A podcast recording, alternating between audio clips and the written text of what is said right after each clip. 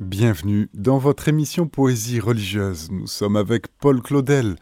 Paul Claudel, né en 1868 et va vers le Père en 1955.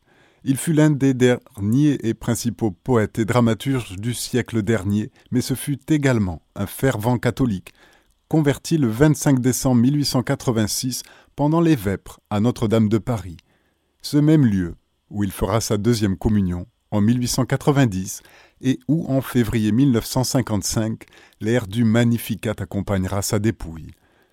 Voici un extrait du fameux épisode de Noël 1886 à Notre-Dame de Paris qui se déroule lors des Vêpres. Il entend le Magnificat et nous dit-il En un instant, mon cœur fut touché, je crus. Je crus d'une telle force d'adhésion, d'un tel soulèvement de tout mon être, d'une conviction si puissante, d'une telle certitude, ne laissant place à aucune espèce de doute, que depuis, tous les livres, tous les raisonnements, tous les hasards d'une vie agitée n'ont pu ébranler ma foi, ni à vrai dire, la toucher. Parallèlement à sa carrière de diplomate français, Paul Claudel n'a jamais cessé de développer son œuvre littéraire.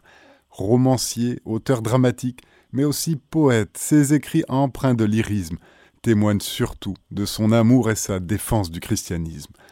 On lui doit notamment Le soulier de satin, Le partage de midi, poèmes de guerre, cinq grandes odes, des essais comme Conversation sur Jean Racine ou encore une riche correspondance. Il fut élu à l'Académie française sans concurrent le 4 avril 1946 à presque 80 ans.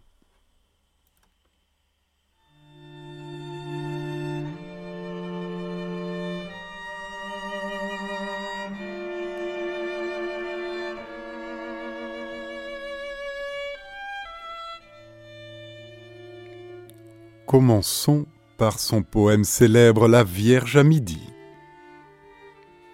Il est midi. Je vois l'église ouverte. Il faut entrer. Mère de Jésus-Christ, je ne viens pas prier. Je n'ai rien à offrir et rien à demander. Je viens seulement, Mère, pour vous regarder. Vous regarder, pleurer de bonheur, savoir cela que je suis votre fils et que vous êtes là rien que pour un moment pendant que tout s'arrête. Midi, être avec vous, Marie, en ce lieu où vous êtes. Ne rien dire, regardez votre visage, laissez le cœur chanter dans son propre langage. Ne rien dire, mais seulement chanter parce qu'on a le cœur trop plein, comme le merle qui suit son idée en ces espèces de couplets soudains. Parce que vous êtes belle, parce que vous êtes immaculée la femme dans la grâce enfin restituée, la créature dans son honneur premier et dans son épanouissement final, telle qu'elle est sortie de Dieu au matin de sa splendeur originale, intacte, ineffablement parce que vous êtes la mère de Jésus-Christ, qui est la vérité entre vos bras, et la seule espérance, et le seul fruit. Parce que vous êtes la femme, l'Éden de l'ancienne tendresse oubliée, dont le regard trouve le cœur tout à fait et fait jaillir les larmes accumulées. Parce que vous m'avez sauvé, parce que vous avez sauvé la France, parce qu'elle aussi, comme moi, pour vous, fut cette chose à laquelle on pense, parce qu'à l'heure où tout craquait, c'est alors que vous êtes intervenu, parce que vous avez sauvé la France une fois de plus, parce qu'il est midi, parce que nous sommes en ce jour d'aujourd'hui, parce que vous êtes là, pour toujours, simplement parce que vous êtes Marie, simplement parce que vous existez, Mère de Jésus-Christ. Soyez remerciés.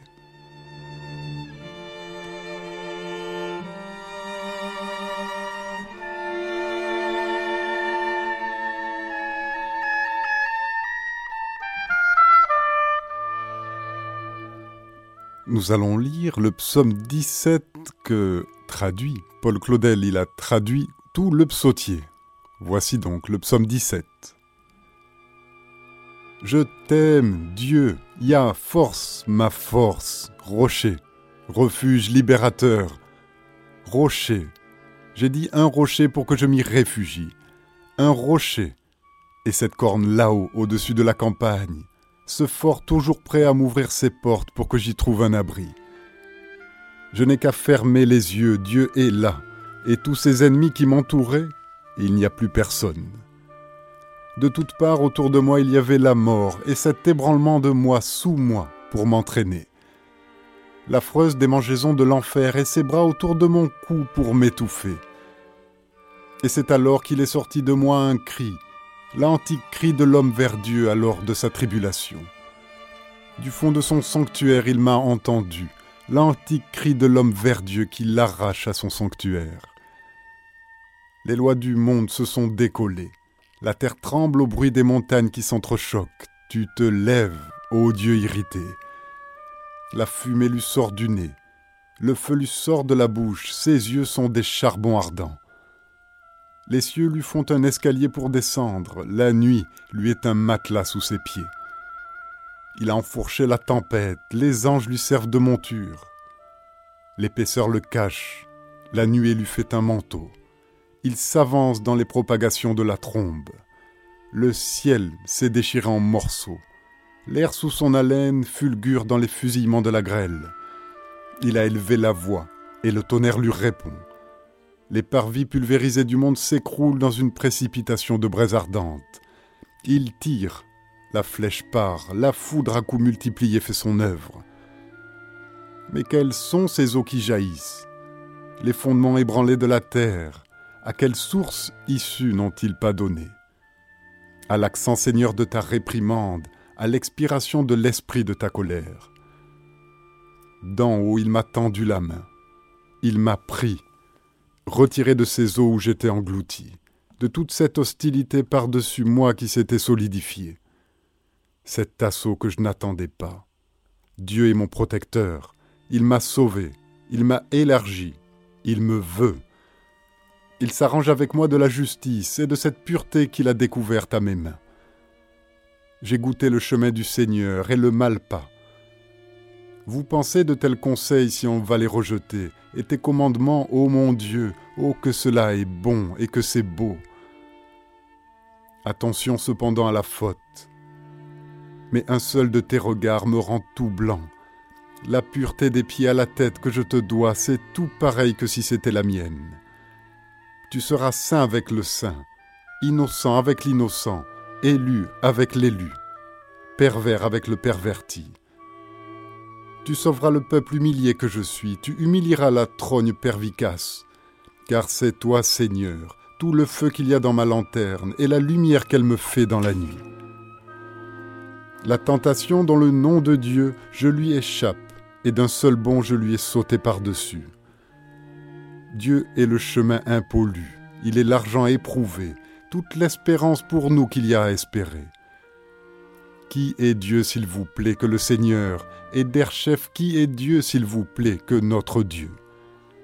Qui m'a ceint de virilité, et qui m'a ouvert une route pour que j'y marche pur, qui a mis à mes pieds le nerf de la chèvre et de la bête qui aime les hauts lieux, qui a instruit mes mains à l'escrime et qui a tendu mes bras ainsi qu'un arc de fer, et qui est pour moi, je n'ai qu'à le regarder, protection, correction et discipline, la route s'est élargie sous mes pas et mes pieds à chaque enjambée ont pris de l'assurance.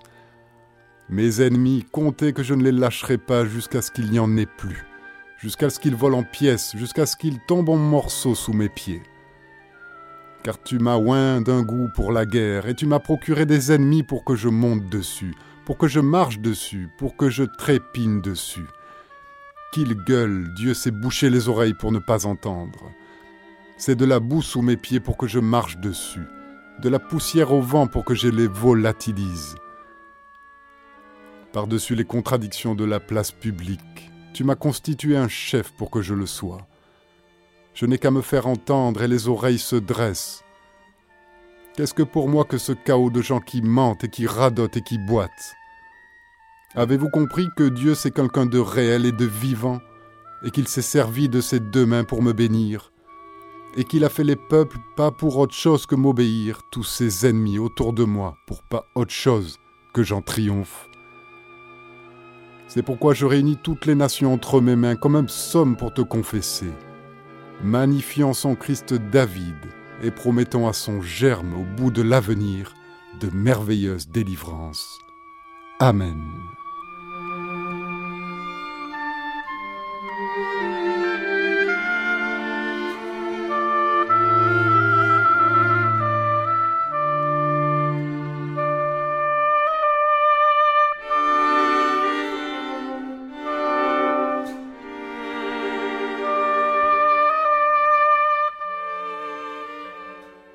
Nous allons lire un texte de Paul Claudel sur Saint François d'Assise, dont son livre Saint François chez nous.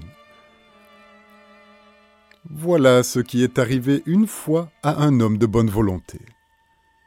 Ce n'est pas François tellement par lui-même qui m'intéresse, et laissons là, si vous le voulez bien, le XIIIe siècle et Assise et Bernadone. Ce qui existe pour tous les temps et ce qui vaut un petit peu la peine d'être regardé, c'est ce témoin, en présence de Dieu, qui réagit avec une évidente sincérité. C'est cet homme gauchement et naïvement peu à peu comme il peut qui apprend une leçon surhumaine. C'est ce qu'on voit de ce négociateur de l'abîme en conversation avec l'indigène. Qui regarde François, il n'y a plus moyen de penser à autre chose, quand même on ne peut le voir que de dos. Il est notre champion. Il tient bon là où nous ne serions jamais arrivés un moment que pour dégringoler aussitôt. Quand il arrache ses vêtements et se met tout nu, quand il apporte des pierres une par une à cette église qui était toute branlante et fondue, quand il se met tout seul en croisade et prêche l'évangile auteur, autant de coups d'état contre le silence et d'interprétations naïves comme il peut du difficile interlocuteur. Mais c'est en vain que tu essayes ceci ou ça. C'est à toi seul, pauvre petit frère, qu'on en veut. Voici François la bouche ouverte, comme un mort qui est mort dans la colère de Dieu. Employons les mots à l'envers, là où l'expression défaille. Et comment appeler cette chose autrement que par son contraire, qui nous retourne le cœur et nous arrache les entrailles, et qui se fait place en nous de force avec une intolérable brutalité et secoue sourd en nous tout à coup d'un seul coup qui succède à notre parfaite immobilité. Il n'y a pas de plus grande pauvreté que d'être mort. François a tellement donné son âme qu'il ne conserve pas son corps. C'est en vain qu'on lui demanderait une explication. Il n'a plus rien à nous dire. Il est la propriété de quelqu'un qui ne sait pas expliquer, mais remplir. Il n'est plus tout entier que donation une espèce d'épousé et de nouveau-né. Il marche dans la vision de tous les hommes ainsi qu'un homme aviné, une espèce d'époux gémissant et riant et chancelant et blessé. De cette gloire dont il est le concert inexplicable. La prudence lui a ouvert sa maison, la sagesse l'a invité à sa table. Il n'a pas besoin de vêtements ni d'argent. Il n'y a pas besoin pour celui qui possède éternellement aujourd'hui de ces choses qui sont préparées pour demain. Et certes, il n'a rien à dire contre le raisin, fraises et figues, qui sont des fruits sucrés et délectables. Mais celui qui habite la gloire n'a pas besoin de manger. Il a compris le monde maintenant qui lui est devenu étranger. Maintenant que les choses n'ont rien à craindre de lui, maintenant qu'il n'a plus rien à en faire et à leur demander, comme tel s'ouvre devant lui comme elles deviennent pour lui transparentes et fraternelles. Dieu le promène comme au paradis dans le mystère des créatures naturelles. Comme c'est beau, comme c'est important. Et l'homme au milieu de tout ça grossièrement qui ne comprend rien et ne sait pas. Mon Dieu, vous n'avez rien fait en vain, et comme ce serait dommage de laisser se perdre tout ça. Toute cette beauté qui ne sert à rien, et toute cette Italie dans l'azur, à quoi est-ce qu'elle peut servir si ce n'est à dilater en nous l'insatisfaction et le désir? Comment jouirions-nous de la vie alors que l'éternité est absente? Comment jouirions-nous de la vie alors que notre amour est absente? Sans cesse au fond de la forêt se plaint la colombe gémissante. La plaie que vous faites en manquant, et la soif au fond de nous qui crie, et l'expansion comme quatre membres de notre prière et de notre péché. C'est cela qui arrache puissamment Jésus du fond de Dieu disloqué. Il y a mieux que ce que les Juifs ont trouvé en bois pour clouer Dieu le Fils. François est réquisitionné pour qu'il serve dans sa chair au crucifix. Et ce qui descend en chancelant de l'alverne et qui montre en secret à Claire cette plaie, et cette cicatrice, c'est Jésus-Christ avec François, une seule chose vivante et souffrante et rédemptrice.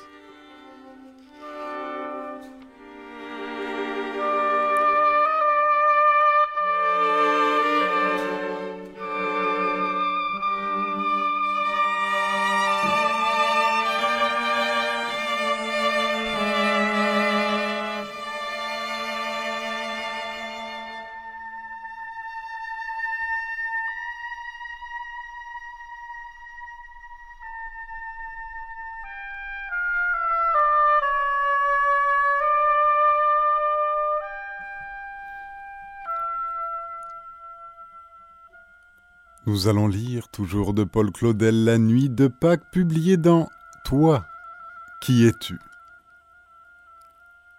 À travers la fenêtre sans rideau, depuis longtemps je vois une petite étoile me luire. Je ne dors pas.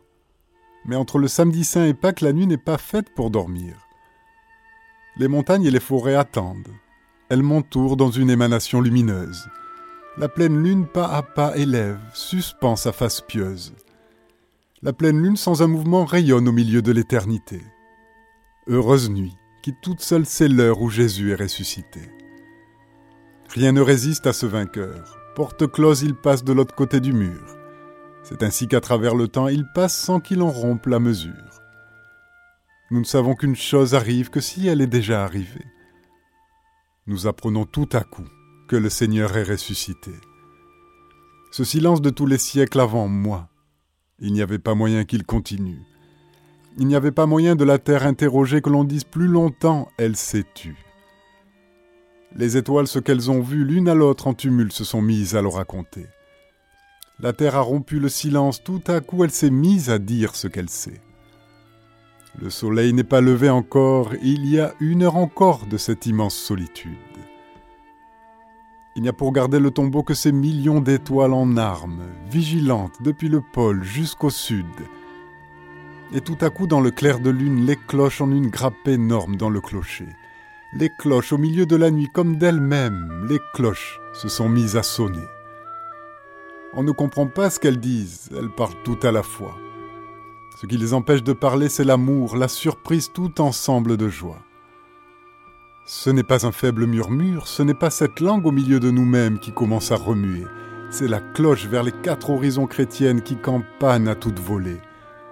Les deux plus clairs par-dessus l'une sur l'autre qui montent dans un dialogue infatigable.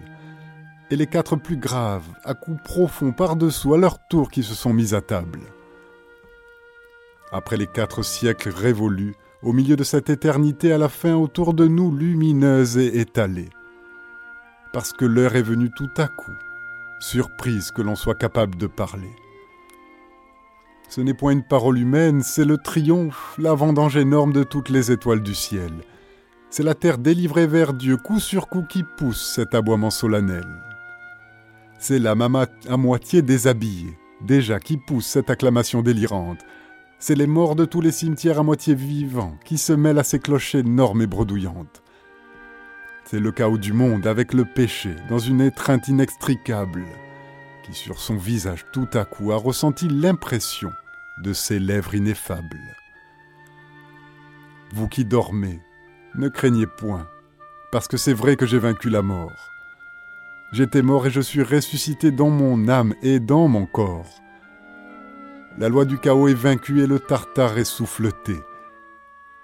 La terre qui dans un ouragan de cloches de toutes parts s'ébranle vous apprend que je suis ressuscité. Femme, que cherchez-vous dans la tombe? Mais non, vous n'avez plus rien à faire avec ceci. Les linges sont roulés dans un coin. Jésus vit, il n'est plus ici. Mon âme à son tour de la tombe s'arrache avec un rire éperdu. Moi aussi j'ai vaincu la mort et je crois en mon Sauveur Jésus. Au centre du monastère tout seul, il médite. Le haut veilleur tout seul, peu à peu, il s'apaise en frémissant. C'est le tour de toutes les églises là-bas de répondre dans le soleil levant. Elles s'éveillent l'une après l'autre, tour à tour je les entends qui s'interrogent dans la nuit. Pour chaque étoile qui s'éteint, il s'éveille une brebis.